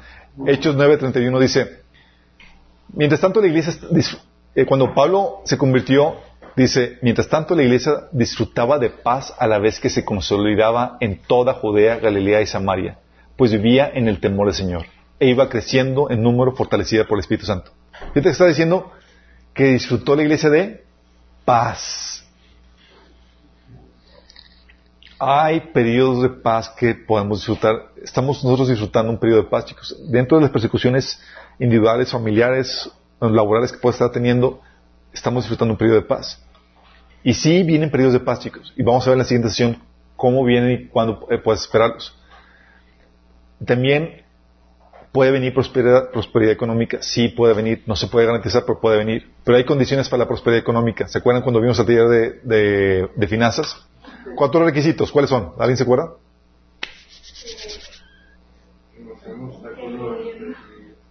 ¿Que no sea qué? Que no sea un obstáculo entre Dios. No. Para que venga la prosperidad económica está limitada a cuatro principios, a cuatro, a cuatro condicionantes. Uno, que aplique los principios financieros que la Biblia enseña. No aplica los principios, como habíamos comentado, si que, que conoces y aplica los principios que la Biblia enseña en el área de finanzas y trabajo, así como desarrollar una, desarrollar la imagen de Cristo en tu vida, lo cual te va a hacer una persona sumamente productiva y valiosa donde quiera que estés. Sí, va a afectarte económicamente, obviamente. tienes que aplicar los principios que viene, enseña la Biblia. Pero no solamente requieres que aplique los principios, requieres que haya libertad para expresar la fe y la moral judeocristiana en la sociedad donde vives. ¿No hay esa libertad? Olvídate. Sí. Tiene que ser una sociedad en la que no se persigue a los creyentes ni se oponga a la moral bíblica. Sí. Judíos prosperaron en el pueblo de Israel durante el gobierno de Saúl, David y Salomón porque no había oposición a la moral judeocristiana judíos bajo el gobierno de Babilonia, Persia, eh, Babilonia y Persia eran perseguidos. En Inglaterra, Suiza, Estados Unidos, sociedades que eran altamente cristianizadas, tú puedes prosperar y puedes prosperar con toda libertad. México gradualmente, a partir de la independencia y la revolución, abierto, ha habido una libertad eh, eh, para los cristianos evangélicos protestantes, que nos permite prosperar dentro de este país. Pero puede venir persecución si dentro de la sociedad hay oposición contra los creyentes o los que expresan, los que tienen una moral judeocristiana. Sí, como fue el caso de Daniel y la fosa de los leones, ¿te acuerdas? Hoy una, una ley en contra de los que oran a Dios, olvídate. Sí. O te acuerdas como Sadrach, Mesach y Abednego en el horno de fuego. O la reina Esther y Mardoqueo que habían mandado eliminar a todos los judíos o durante los tiempos de los maquiaveos, bajo el gobierno griego, que a todos los que, se prohibió, se prohibían las escrituras y la práctica de la fe. O durante el medievo y el gobierno de la Iglesia Católica, ¿tú crees que estás interesado en prosperar? ¿Estás interesado en sobrevivir la persecución? ¿Sí? O la persecución de los cristianos por parte de los judíos en la Iglesia primitiva, o el comunismo eh, en la ex Unión Soviética y China, o durante el nazismo de Hitler, o los gobiernos musulmanes. Ahí lo que hace es que te mantienes en perfil bajo. Y no puedes esperar, te, no puedes esperar prosperar en esa sociedad, sino solamente mantenerte vivo. También se requiere que no estés en tiempo de juicio. Tienes que diseñar los tiempos y procesos de la sociedad en la que tú te encuentras, porque tú estás involucrado en esa sociedad. Por eso el Señor le decía que oraran por la ciudad de Babilonia porque, a los exiliados, porque de la prosperidad de la ciudad donde vayan dependía su prosperidad. Pero ¿qué tal si la sociedad donde tú estás está bajo juicio? ¿Tú crees que vas a prosperar? ¿Te acuerdas cuando el caso de Abraham y la hambruna? En el Génesis 12, 10, llegó Abraham a la tierra prometida y había juicio en la, tierra, o había hambruna, y tuvo que irse a Egipto. ¿Sí? O el caso de David y los tres años de, de hambruna en 2 de Samuel 2, 21 del 1 al 14 en el reinado de David, tres años de hambruna, chicos. No uno, no dos, tres años. Y David, ¿qué pasa, Señor? Dice, ah, están bajo juicio por las cosas que hizo Saúl contra los, eh, los gabonitas. Sí, no había prosperidad. ¿O te acuerdas Jeremías y Baruch durante el tiempo del juicio de Dios sobre Israel? Baruch quería establecer su negocio como buen judía, prosperar y toda la cosa, y Dios le manda una palabra a Baruch por medio de Jeremías. Le dice, Esperas cosas grandes para ti. Mira, date por satisfecho que sales vivo de esta. Esa va a ser tu recompensa. Porque son tiempos de juicio. Sí. Igual hay un caso de hambruna de la iglesia primitiva en Hechos 11, del 27 al 29. ¿Por qué? Porque si en la sociedad en la que tú estás entra un, un tiempo de juicio, no serías muy iluso pensar que vas a prosperar en bajo esas condiciones. Mantén tus expectativas de forma moderada. ¿Sí? Y el otro, la otra condicionante es que sea la voluntad de Dios de acuerdo a los procesos que Dios ha ordenado para ti. Porque muchas veces no tiene ese propósito de Dios para tu vida que prosperes. ¿Por qué digo eso? Porque a veces, Dios muchas veces trata tu orgullo humillándote. Dios orar y, ole, te trata en crisis para tratar con cuestiones de orgullo como viene en Proverbios 16, 18 o Proverbios 18, 12. Otra vez te enseña por medio de la, pobreza, de la pobreza lo que realmente importa, como enseña Lucas 2 del 1 al 12. Otra vez te enseña a sacrificar la riqueza por causa del reino, como lo hacía Pablo en 2 Corintios 6 del 3 al 11. Pablo padecía muchas necesidades, pero era por causa del reino. Otra vez quiere Dios que prosperes conforme prospera tu alma, como dice en, 3 Juan del 1 al 2. Es decir, si no puedes soportar las riquezas, no prosperas. Dice, ay, hijito, gustaría prosperarte, pero te conozco. y aún no lidias ciertas cosas. Y si prosperas ahí, te me vas o te me desencarrilas. Y Dios sabe lo que necesitamos.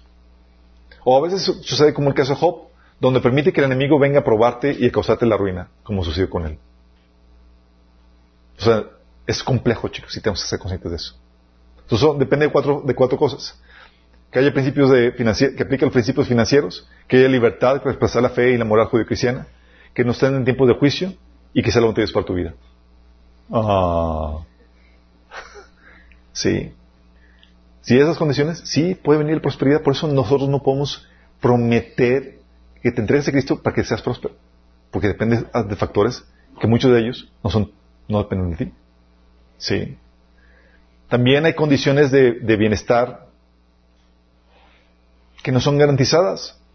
Oye, entrégate a Cristo y te va, vas a tener una familia hermosa. Dios va a hacer cosas, cambios en tu vida. Y vas a, vas a tener una familia hermosa. Dicen, wow, sí. Y ven tu familia y dices, wow, claro.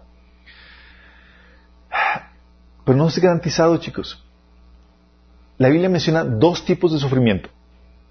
Sufrimiento por causa de tu necedad. Ese sufrimiento sí se elimina con Cristo. Dice la Biblia, Proverbios 19.3. La gente arruina su vida por su propia necedad y después se enoja contra el Señor. Bueno, esta, ruina que viene por tu necedad sí se quita con el Evangelio, chicos. ¿Sí? Pero sufrimiento por la causa de Cristo no necesariamente se quita. Filipenses 1.29 dice, pero a ustedes se les dio no solo el privilegio de confiar en Cristo, sino también el privilegio de sufrir por Él. Entonces, una cosa es sufrir, por ejemplo, problemas familiares por tu necedad, y otra cosa, muy diferente, sufrir problemas familiares por causa de tu fe. Problemas por causa de tu necedad se quitan, pero no necesariamente los, los que vienen por causa de tu fe. Dice la Biblia en el Proverbios 14.1 que la mujer necia destruye su, su hogar. Esos, sí, Señor, te viene a quitar eso.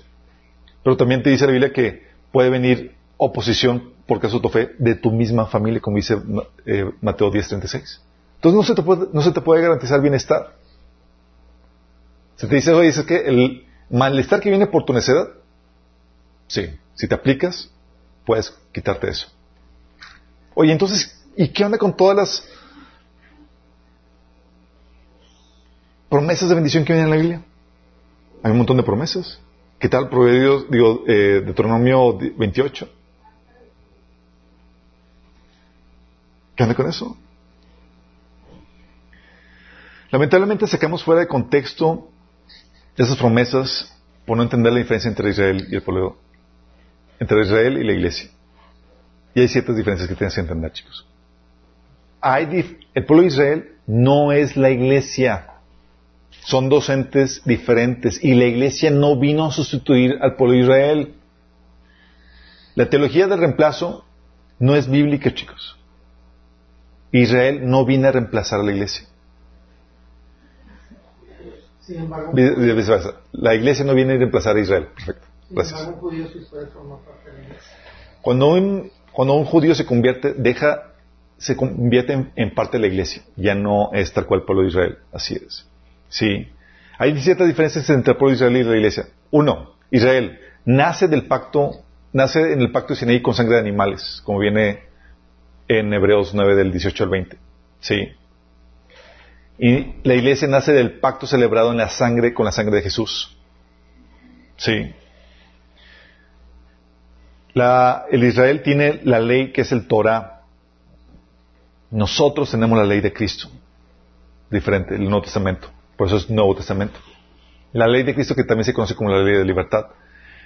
El pueblo de Israel tiene como sacerdocio el sacerdocio levita. ¿La iglesia tiene como sacerdocio qué? El sacerdocio de Melquisedec. Sí. Nosotros somos el pueblo de Israel redimido. Eh, los redimidos eh, son redimidos del pueblo de del linaje de Jacob que salió de la esclavitud de Faraón. Los redimidos en la iglesia son gente de toda nación bajo la esclavitud de Satanás. Diferente, chicos. El pueblo de Israel es la esposa del Padre. La iglesia es la esposa de Cristo. Esposa de Cristo. Estamos desposados. Estamos desposados. Yip, y estamos desposados. Por eso se nos demanda fidelidad. Sí. Para el pueblo de Israel, entonces, también la Biblia menciona que la diáspora Ah, eh, el pueblo de está llamado a formar, a formar su llamado es formar un Estado-nación. La iglesia está llamado a ser testigos a todas las naciones. Diferente propósito, chicos. El pueblo de Israel te llamo, ¿sabes qué? Para que seas una nación con un gobierno teocrático dentro de un territorio. ¿La iglesia tiene ese llamado? No. La iglesia es ve y haz discípulos de todas las naciones. Infíltrate en todas las naciones y haz los discípulos. Diferentísimo, chicos. Sí. A nosotros no se nos llama a establecer un gobierno civil ni nada de eso. Lo establecemos si nos organizamos, pero no es el llamado de la iglesia. Sí. Para el pueblo de Israel, ¿de cuál es su llamado además? La diáspora. ¿Saben qué es la diáspora? La dispersión por todas las naciones era una señal de maldición, de acuerdo a Deuteronomio 28 de 64. Si el pueblo se dispersaba por las naciones, era señal de que estaban bajo la maldición. Para la iglesia, era una ordenanza vayan y hagan discípulos a todas las naciones. Sí. Para el pueblo de Israel, la prosperidad económica era una señal de bendición. Sí, de acuerdo a Deuteronomio 28, 11. Para el Nuevo Testamento, para la iglesia, un, posible obstáculo para entrar en el reino.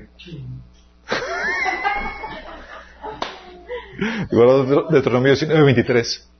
Sí. Para el pueblo de Israel, la pobreza era una señal de maldición, chicos. Recuerdo Deuteronomio 28, 20 y, versículos de 30 al 31.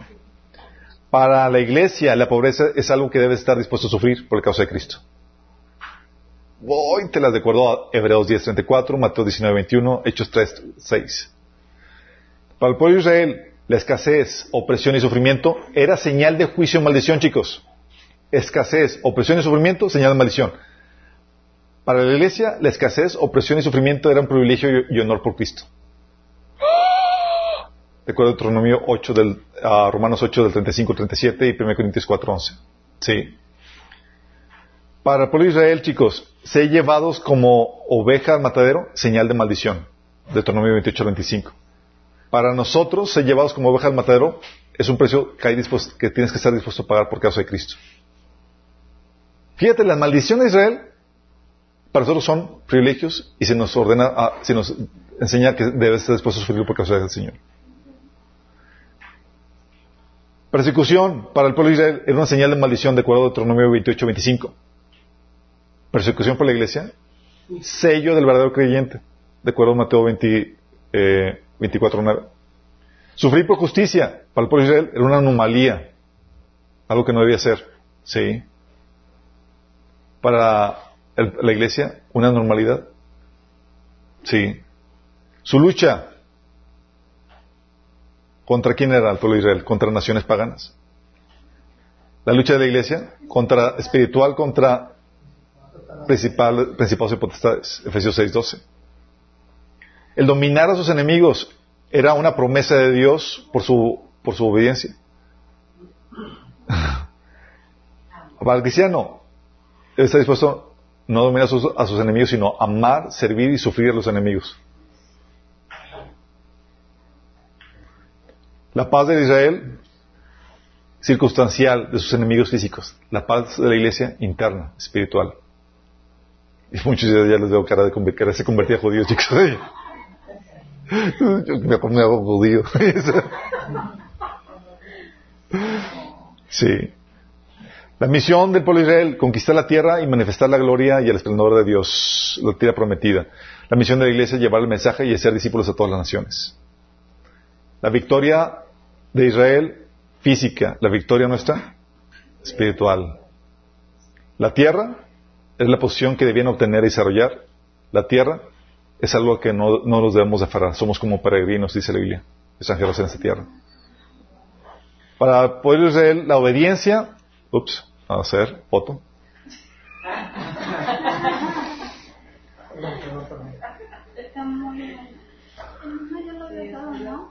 Lo dimos en escatología, de repaso.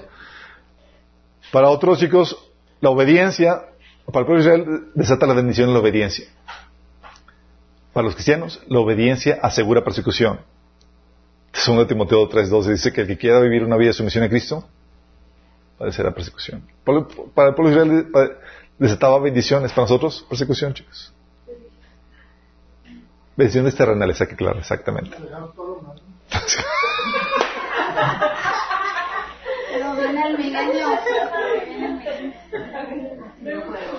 Nos dejaron todo lo malo. El pueblo de Israel. Okay. El pueblo de Israel eh, era utilizado, era, Dios quería utilizarlo como instrumento para bendición a todas las naciones. La iglesia es el instrumento para despertar a celos de Israel y por el cual Dios cumplirá todas las promesas de bendición para el pueblo de Israel.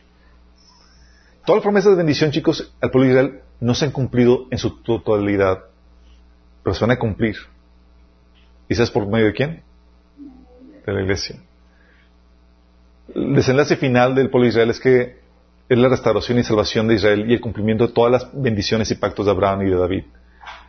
El desenlace final para la iglesia es unirse con Cristo y gobernar junto con Él a Israel y al resto de las naciones. Hasta que le ganamos una. sí. Es muy diferente, chicos. La típica pregunta es aquí. Ponle foto, foto, foto. Ya. La manda con grupo, de favor. A porque no saliste. Estaba muy... La otra es, chicos, oye, la típica pregunta es, oye, entonces Israel le prometen todas las bendiciones y a nosotros todas las maldiciones. Déjame aclararte esto. Bendición, bajo la perspectiva bíblica, es nuestra relación con Cristo y estar en la voluntad de Dios. Dice Romanos 8:28 que eso te pone una bendición tal que hace que todo obre para tu bien. Eso no lo tiene de Aún la persecución, aún los sufrimientos, aún eso, todo eso obra por tu bien. Ese es el nivel de bendición que tienes. Sí. Y maldición, chicos, puedes tener toda la bendición material que tiene de Israel, pero sin Cristo es maldición. Romanos 11.9 dice, también dijo David, que su mesa de abundancia se convierta en una trampa, en un engaño que los lleva a pensar que todo está bien, que sus bendiciones los hagan tropezar y que reciban su merecido. Esta es la, bendición, la prosperidad, la bendición material puede ser una maldición sin Cristo. Y nosotros, sin la cuestión de prosperidad material y eso, con solo tener a Cristo, hace que estemos en la bendición de Dios, que todo, aún lo malo, obre para nuestro bien. Sí, y sabemos que la persecución y el sufrimiento por Cristo se va a ser recompensado por eh, en, creces cuando el Señor venga. Lamentablemente, muchas promesas que, que, se le da a la iglesia están fuera de contexto. Por eso tenemos que tener cuidado con lo que prometemos. En nuestras prédicas muchas veces prometemos cosas que corresponden a Israel dentro de un contexto. E ignoramos los sacrificios que la iglesia se nos advierte que debemos estar dispuestos a sufrir por él en esta era. Ah, sí, pero, y sacan todas las promesas de Israel y dices, no, pero, y obviamos y metemos bajo la, bajo la, alfombra todos los sacrificios que nos enseña que debemos estar dispuestos a sufrir por causa de Cristo. Filipenses 1.29 dice, pues a ustedes se les dio no solo el privilegio de confiar en Cristo, sino también el privilegio de sufrir por Él. Según de Corintios 4.17 dice, pues esta leve tribulación momentánea produce en nosotros un cada vez más excelente y eterno peso de gloria. Por eso la función de los líderes de la iglesia es discipularte para que aprendas a ser feliz en cualquiera que sea tu circunstancia. Es propósito. Como no podemos garantizarte bienestar económico, ni es lo que sí es, podemos garantizarte que seas feliz y que detectes la bendición de Dios en cualquiera que sea tu situación. Y que cuando, y que no te vengan cosas malas por tu ignorancia y tu pecado, y para que cuando vengan cosas malas por causa del Evangelio, puedas sufrirlas victoriosamente. Ese es el propósito de, los líderes, de nosotros como iglesia. Oye, si vas a sufrir, que no sea por tu pecado, por tu negligencia, por tu necedad. Y si viene sufrimiento por causa del Evangelio, que puedas vivirlo exitosamente, que pase la prueba. Y también los propósitos que estés preparado para toda buena obra. Sí, como dice la Biblia, que somos llamados para prepararlos para su ministerio. Oye, pero la pregunta entonces, ¿no son también para nosotros las promesas dadas al pueblo de Israel? ¿No son para nosotros entonces? Sí, sí son. Dice Romanos 11, 17, algunas ramas del, del, árbol de Abraham, algunos del pueblo de Israel, han sido arrancadas y ustedes, los gentiles, que eran ramas de un olivo silvestre, fueron injertados. Así que ahora ustedes también reciben la bendición que Dios prometió a Abraham y a sus hijos, con lo cual comparten con ellos el, alimento nutritivo que proviene de la raíz del olivo especial de Dios. Entonces compartimos la bendición prometida al pueblo de Israel. Cierto, pero no ahora. Ah. Segundo Corintios 4, 17 al 18 dice, porque esta leve tribulación momentánea produce en nosotros un cada vez más excelente y eterno peso de gloria, no mirando nosotros las cosas que se ven, sino las que no se ven. Pues las cosas que se ven son temporales, pero las que no se ven son eternas. Y te está hablando de la tribulación presente, pero estaba poniendo la mirada en la recompensa que viene con el reino. Sí. Jesús en ese tiempo entonces no prometió riquezas, prosperidad, eh, prometió riquezas, pero con tribulaciones. Jesús dijo en Mateo 19, de 29 al 30, les aseguro, respondió Jesús, que todo el que por mi causa y la del Evangelio haya, eh, haya dejado casa, hermanos, hermanas, madre, padre, hijos o terrenos, recibirá cien veces más ahora en este tiempo, casas, hermanos, hermanas, madre, madres, hijos, terrenos, aunque con persecuciones y en la edad, en la edad venidera, la vida eterna. Sí. Las promesas de Israel, chicos, como les había comentado, jamás se han cumplido por completo. Dice Hebreos 11, 39 al 40, dice, y todos estos, aunque alcanzaron buen testimonio hablando de los héroes del Antiguo Testamento, aunque alcanzaron buen testimonio mediante la fe, no recibieron lo prometido. Todas las promesas de bendición no se cumplieron por completo. De hecho, ¿te acuerdas que se le prometió a Abraham? Se le prometió a ti y a tu parentela vas a eh, heredar, la tierra. Le heredó su, digo, a, ti y a tu descendencia heredarán la tierra, les daré esa tierra. Pregunta, ¿Abraham recibió la tierra prometida? No. No, pero se le prometió. ¿Cuándo se va a cumplir? Cuando resucite. Sí. Dice Hebreos 16, hablando de Abraham. Sin embargo, buscaban un lugar mejor, una patria celestial. Por eso Dios no se avergüenza de ser llamado Dios de ellos, pues les ha preparado una ciudad. La plenitud de las promesas para Israel se van a cumplir en el milenio a través de Cristo y de la iglesia, chicos. Nosotros somos los que vamos a poner en orden y la situación tal para traer la bendición al pueblo de Israel. Somos nosotros. Juntamente con Cristo. Dice Apocalipsis 19, del 14 al 16, que, que nosotros seremos la élite gobernante que va a salvar a Israel, va a traerle la paz y la bendición, y que va a establecer el orden y, la justicia, y que va a traer la bendición prometida a un Israel arrepentido y convertido sobre un mundo librado del dominio de Satanás.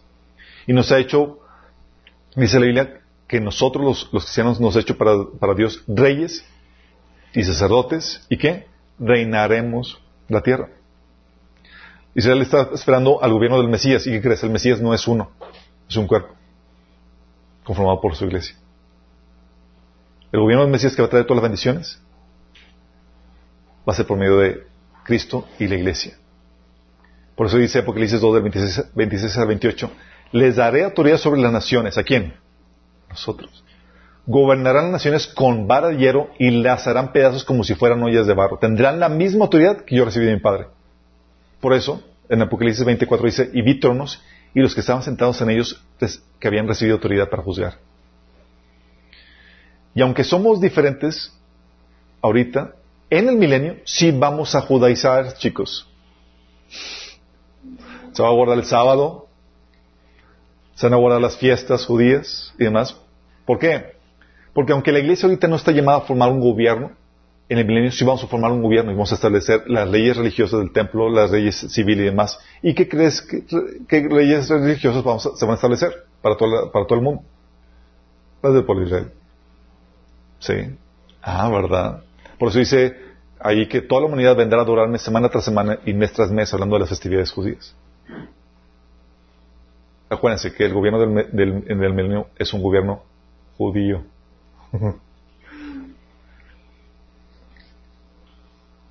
¿Queda claro las diferencias Israel, Israel pueblo y nosotros? Y hoy nos tocó sufrir más ahorita y demás. Dice Pablo que la gloria que vamos a recibir va, es mucho más grande que cualquier sufrimiento que podamos tener ahorita. Pero, si se identificaron con la persecución las fuentes y las diferentes formas? ¿Alguien de aquí ha vivido algo de persecución, chicos? Hemos vivido la mayoría de persecución, ¿sí o no? Si estamos padeciendo persecución, ¿por qué en este taller estamos diciendo que estamos, que estamos acercándonos a la persecución venidera? Si estamos viviendo persecución de alguna forma. Cuando hablamos de la persecución que viene, chicos, nos referimos a un estado de persecución generalizado por todos los elementos de la sociedad, pero principalmente del gobierno.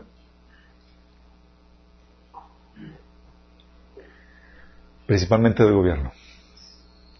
Sí.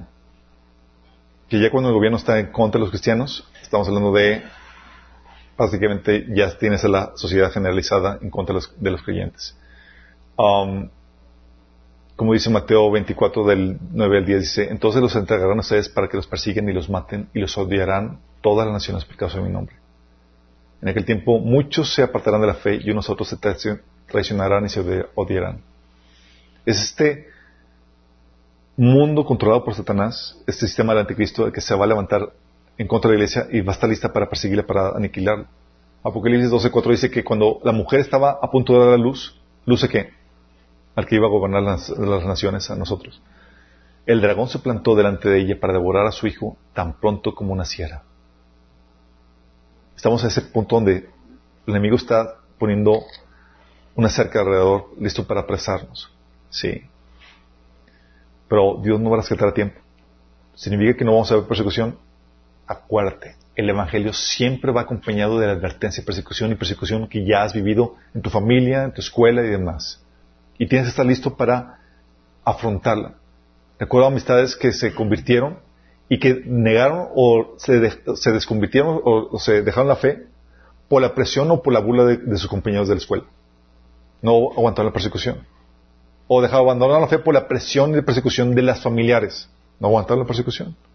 Tú y yo debemos estar listos para aguantar la persecución en cualquier modalidad, en cualquier forma en que venga. Pero nos avecinamos a un tiempos oscuros donde la persecución a nivel sociedad y por parte del gobierno va a ser, va a aumentar. Y esa persecución es la que tenemos que prepararnos. ¿Sale? ¿Oramos? Amado Padre Celestial, damos gracias, Señor, porque tu palabra nos da la enseñanza que requerimos, Señor, para afrontar los tiempos difíciles que están por venir, Padre. Gracias, Padre, porque tú no nos dejaste en tu, en tu palabra, Señor, sin la advertencia necesaria para entender las formas en que vendrían la persecución y las fuentes de donde vendrían, Señor. Ayúdanos, Padre, a permanecer firmes en la fe, aferrados a ti, Señor, a pesar de las dificultades, de las de los errores que puedan venir por parte de, de otras personas, Señor. Señor, que tengamos temor, tengamos terror de ti, Señor, de apartarnos de ti, Señor. Que no seamos de los que nos apartemos, sino que perseveran firmes hasta el fin para la salvación de, nuestras almas, Señor. Ayúdanos, Señor, a permanecer fieles a ti, Señor, venga lo que venga, Padre. Que el enemigo, Señor, no nos aparte de ti, Señor. Y sabemos que tu palabra, Señor, afirma que si nosotros queremos, nada nos podrá separar de ti y vamos a poder ser más que vencedores en cualquiera que sea la situación. Porque estaremos manteniendo lo más importante, Señor la salvación. Estaremos manteniéndonos en el amor, el amor que viene de ti, Señor. Así te lo pedimos, Señor, en Jesús. Amén.